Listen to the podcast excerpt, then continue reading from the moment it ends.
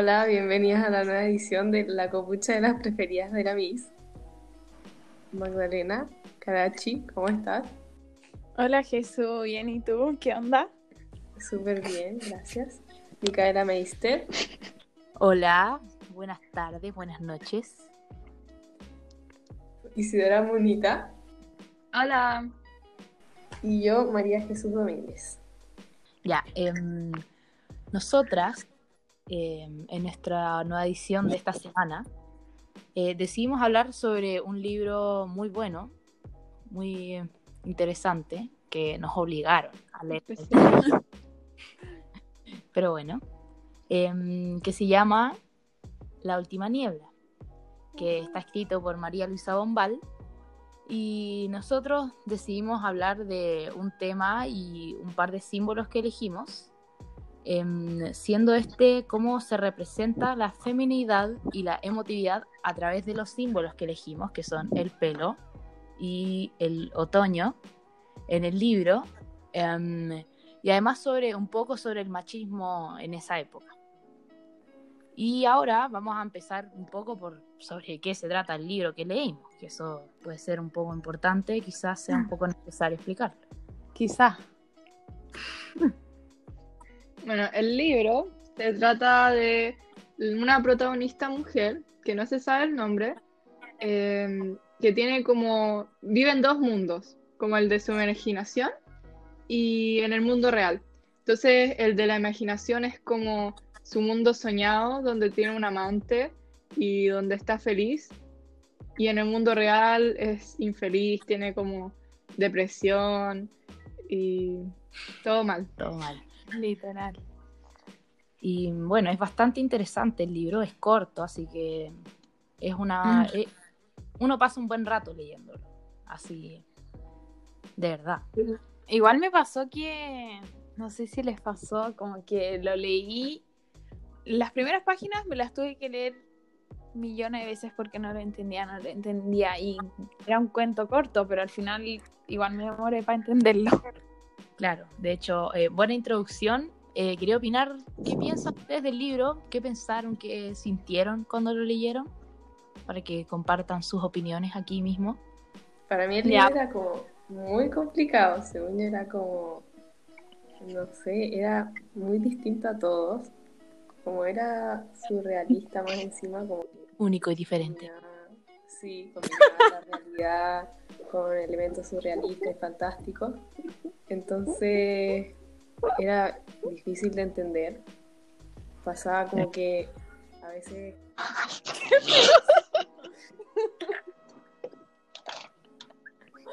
Ya, y ¿Qué más? sí. A veces como que, no sé, estaba leyendo y me perdía o, o como que no entendía algunas partes y las palabras además que usaban como para la época. Y igual era distinto a todos. Em, Isi, Magdalena, ¿qué opinaron ustedes del libro?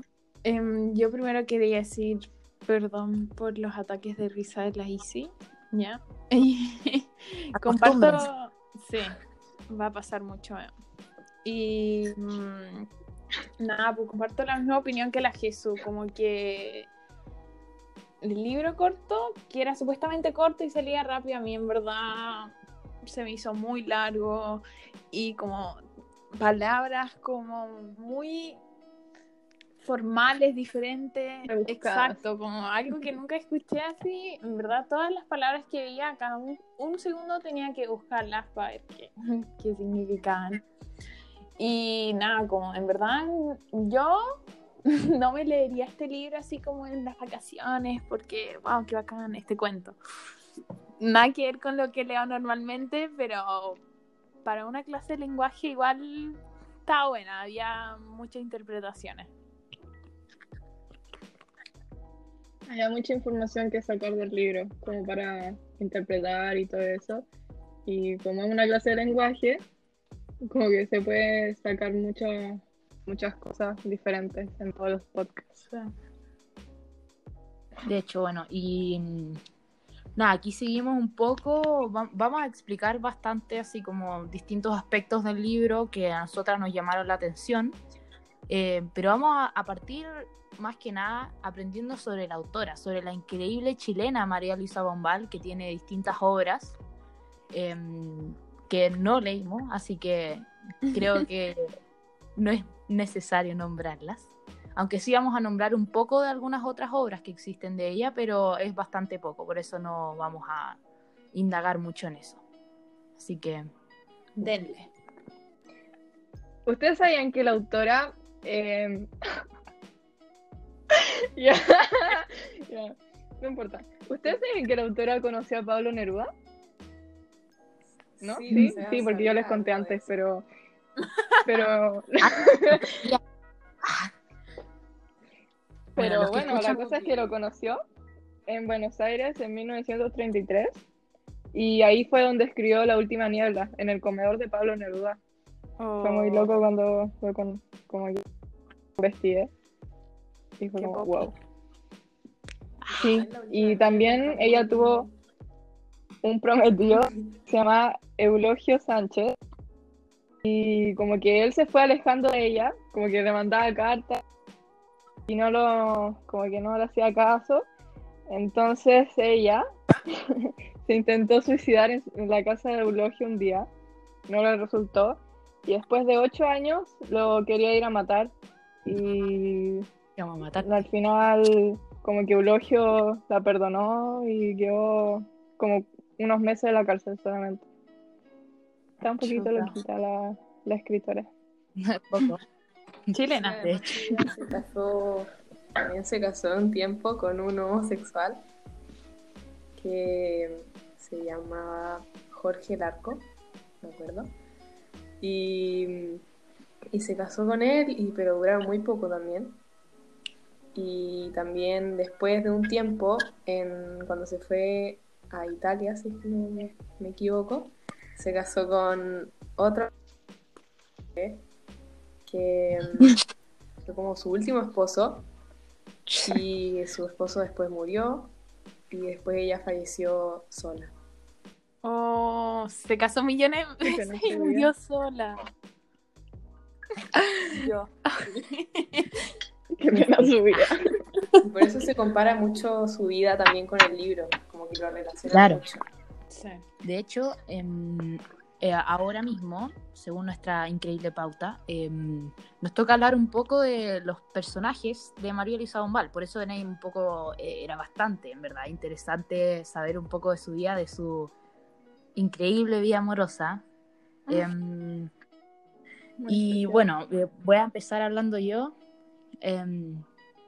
que uno, en, como en todos los otros libros, en bastantes eh, artículos se han hablado de eso, eh, que María Elisa Bombal repite muchas características eh, sobre las mujeres protagonistas, que son mujeres generalmente, em, que como que une ella o muestra la feminidad, el deseo y el cuerpo en un mismo nivel, como que son una misma materia dentro de la, persona, la personalidad o los pensamientos de la protagonista. Em, y por ejemplo, eh, Mariana de The Shrouded Woman, en inglés, Buena. em, se dice o se cuenta, se ha leído, eh, que es una reescritura del personaje de Regina, que es la cuñada de Daniel en La Última Niebla, una mujer...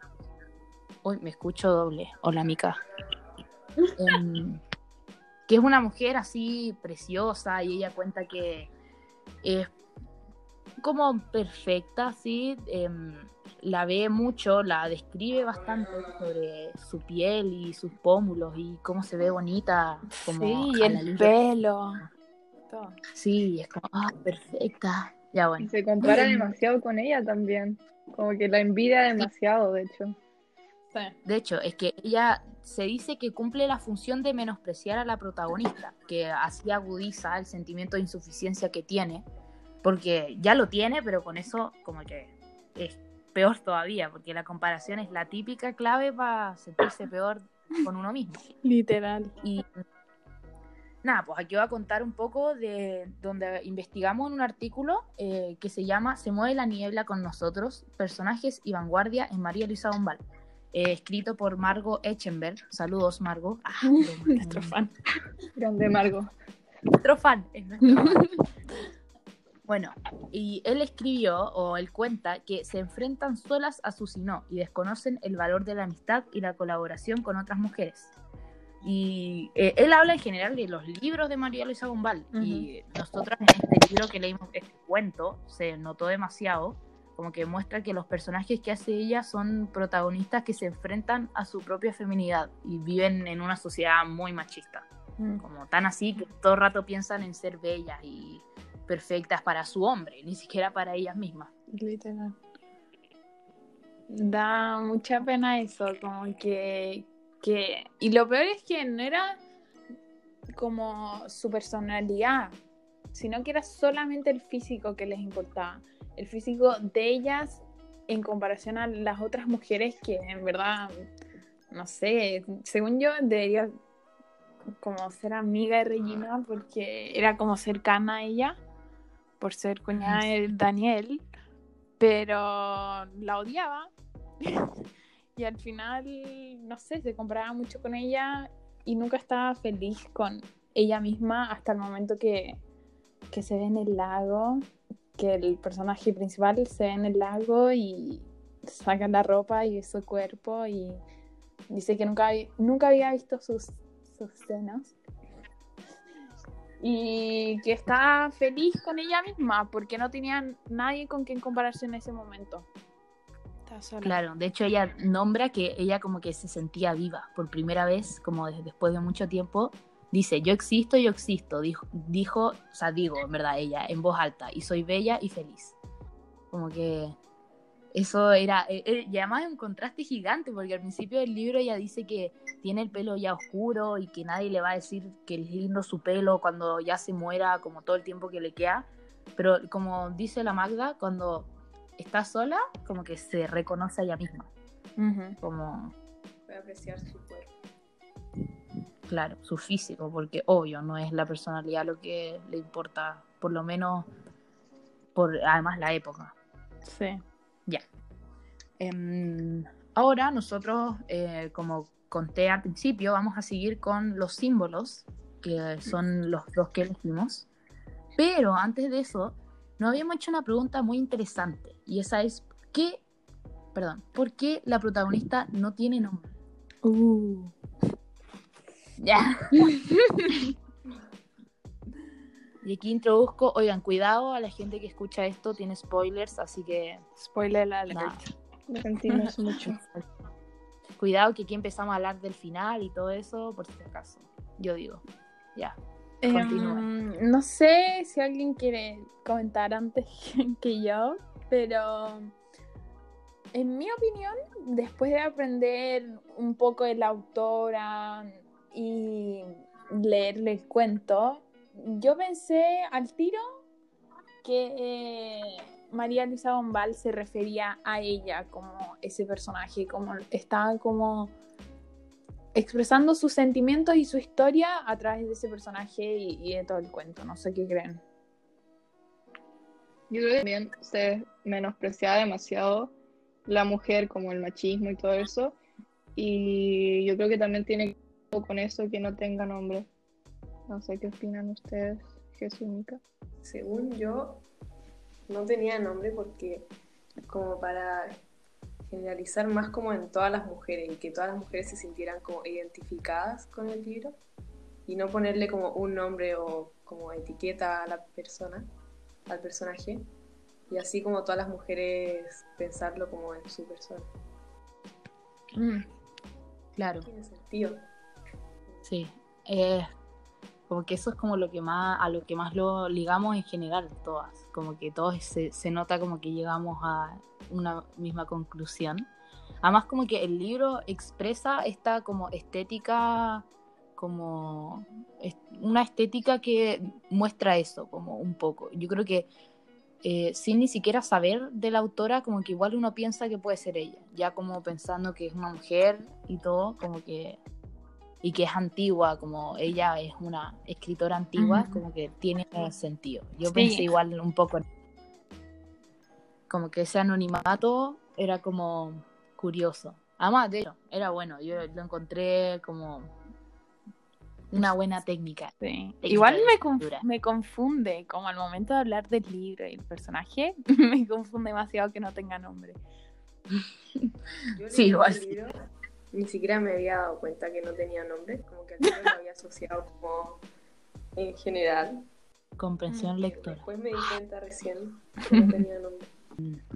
Bueno, voy a seguir un poco con la pauta y vamos a hablar de la fem, femi o femenidad. No me acuerdo, creo que es feminidad. Femenidad. Fem- Femenidad.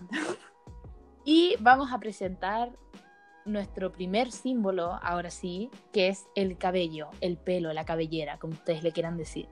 La cabellera. Bueno, em, Maggie, ¿tú podrías explicar un poco? Maggie es la Magda, por si acaso. Eh, ¿Podrías explicar un poco de dónde sale, de dónde llega este símbolo y cómo se relaciona al libro? Un poco. Obvio. Bueno, em, el cabello, según el diccionario de símbolos de Juan Eduardo Ci- Ciro- eh, son como una manifestación energética. Eh, se relaciona más como en un momento, en algunas partes, perdón, con el como tamaño, el porte de la cabellera, si es grande, eh, si es grande y si es fuerte. Eh, también muestra, como dije, la fuerza vital y de la alegría de vivir. Que eso creo que tiene que un poco de ver con el libro, porque la autora, eh, perdón, el personaje principal, ¿viste cómo me confundo?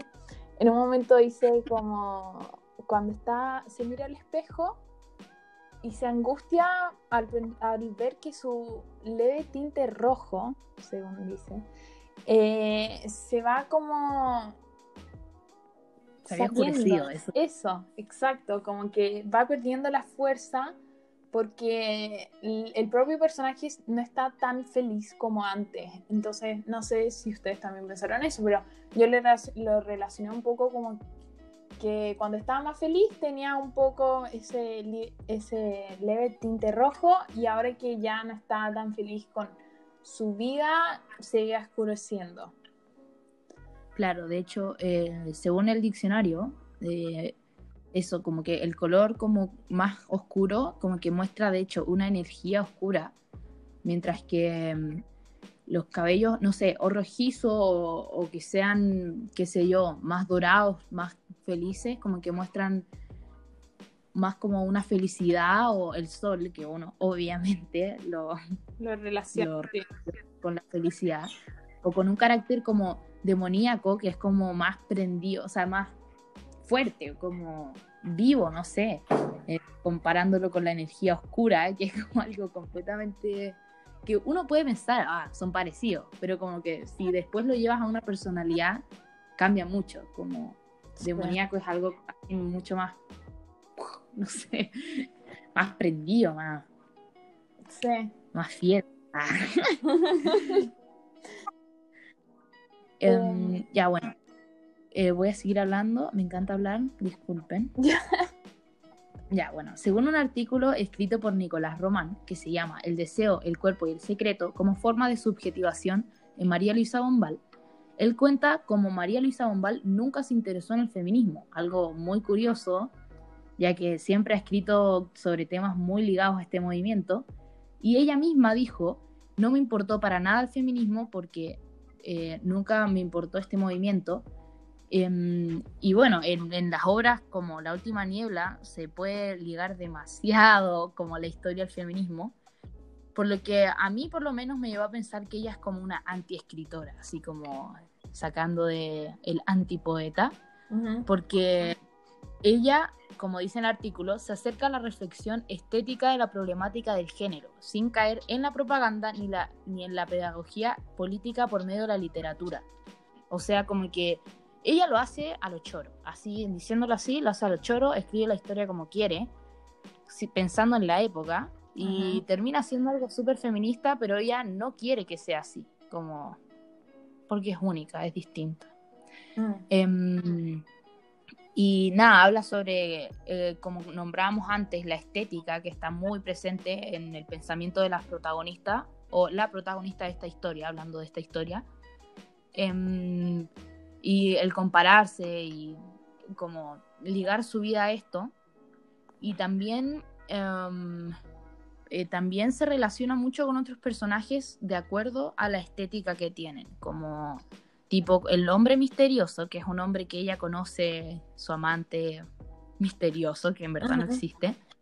Eh, cuando lo escribe habla de todo, así habla de hasta su olor, su olor a nueces y vegetación, una cosa así. O sea, como todo el tiempo es una, como ligar la estética al deseo y al placer sexual también, que la, la protagonista ve de ella misma y siente de los otros. Y así se cuenta como, como que cambia su propia percepción del cuerpo y la felicidad. Y nada, ahí como que eso es lo que se liga a el pelo, en verdad. Como que todo lo que hablamos antes, pero era como un mini resumen porque tengo que hablar mucho porque, obvio, soy yo. Bueno. ya. Em, disculpen esa soberbia. Está bien, no está era bien. Historia.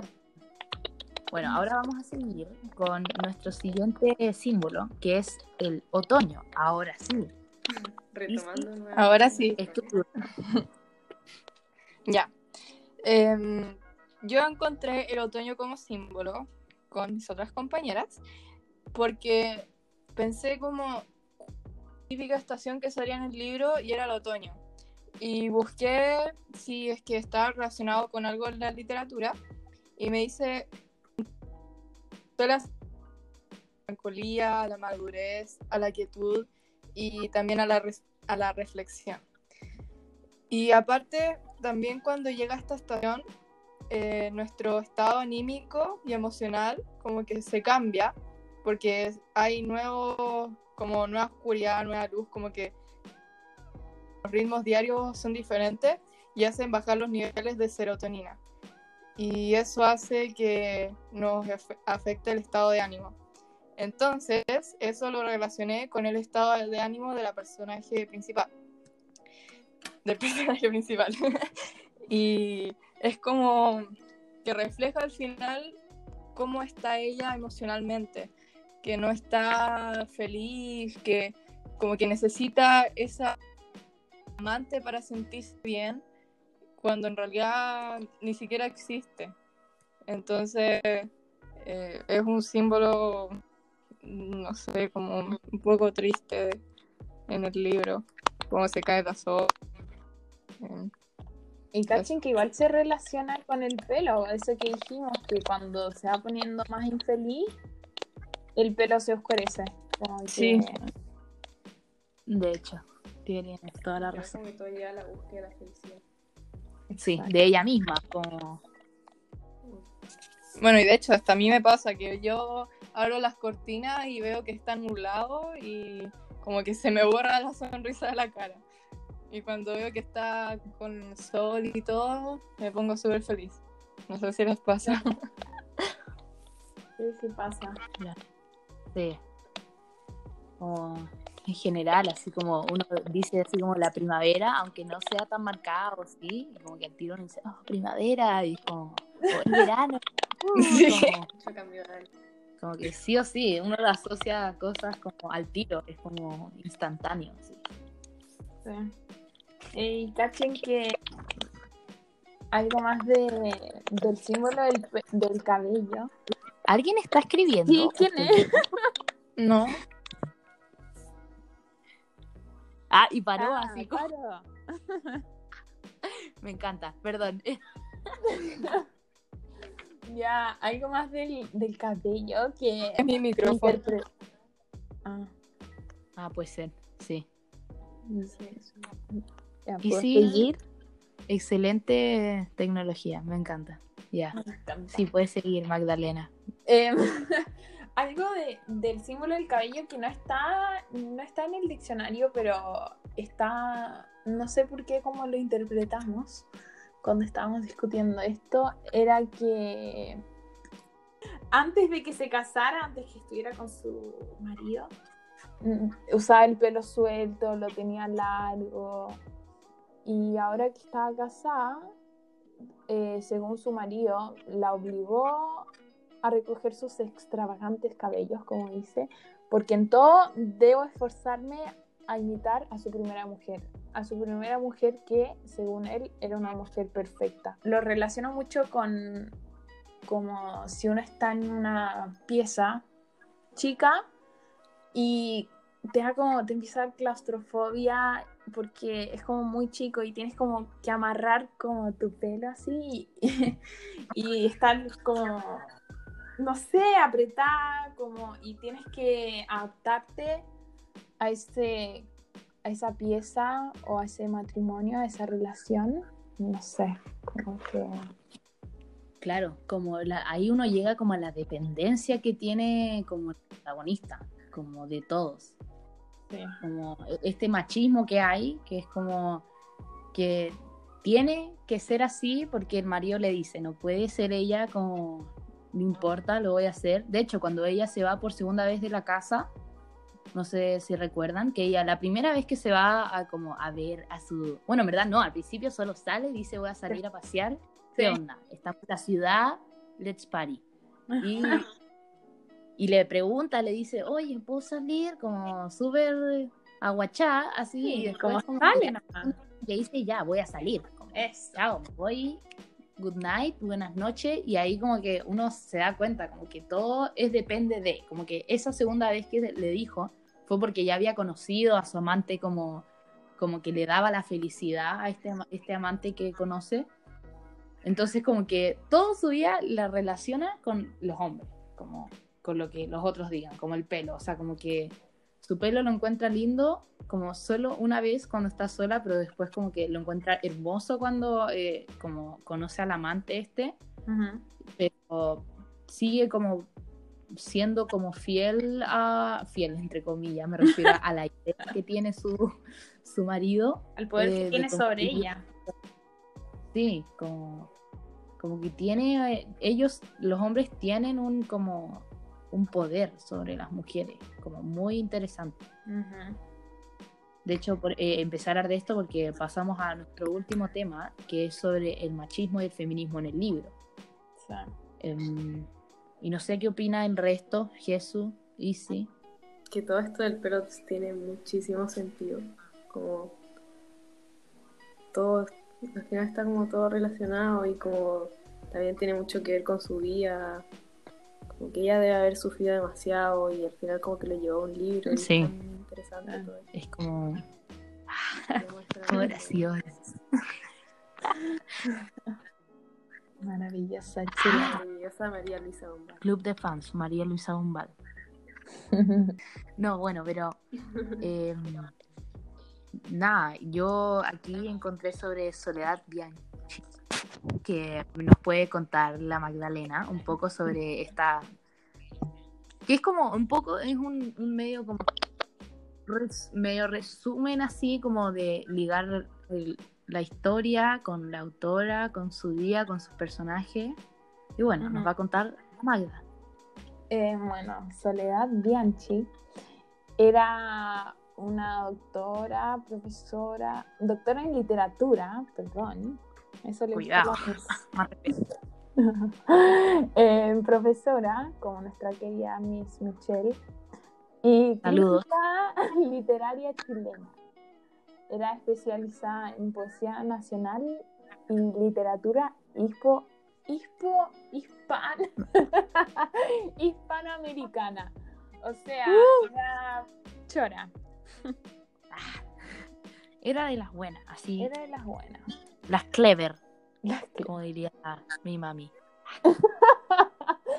Bueno, y ella, esta clever de Sol- esta clever Soledad, La Sole, la Sole, ya somos, La ya Sole somos.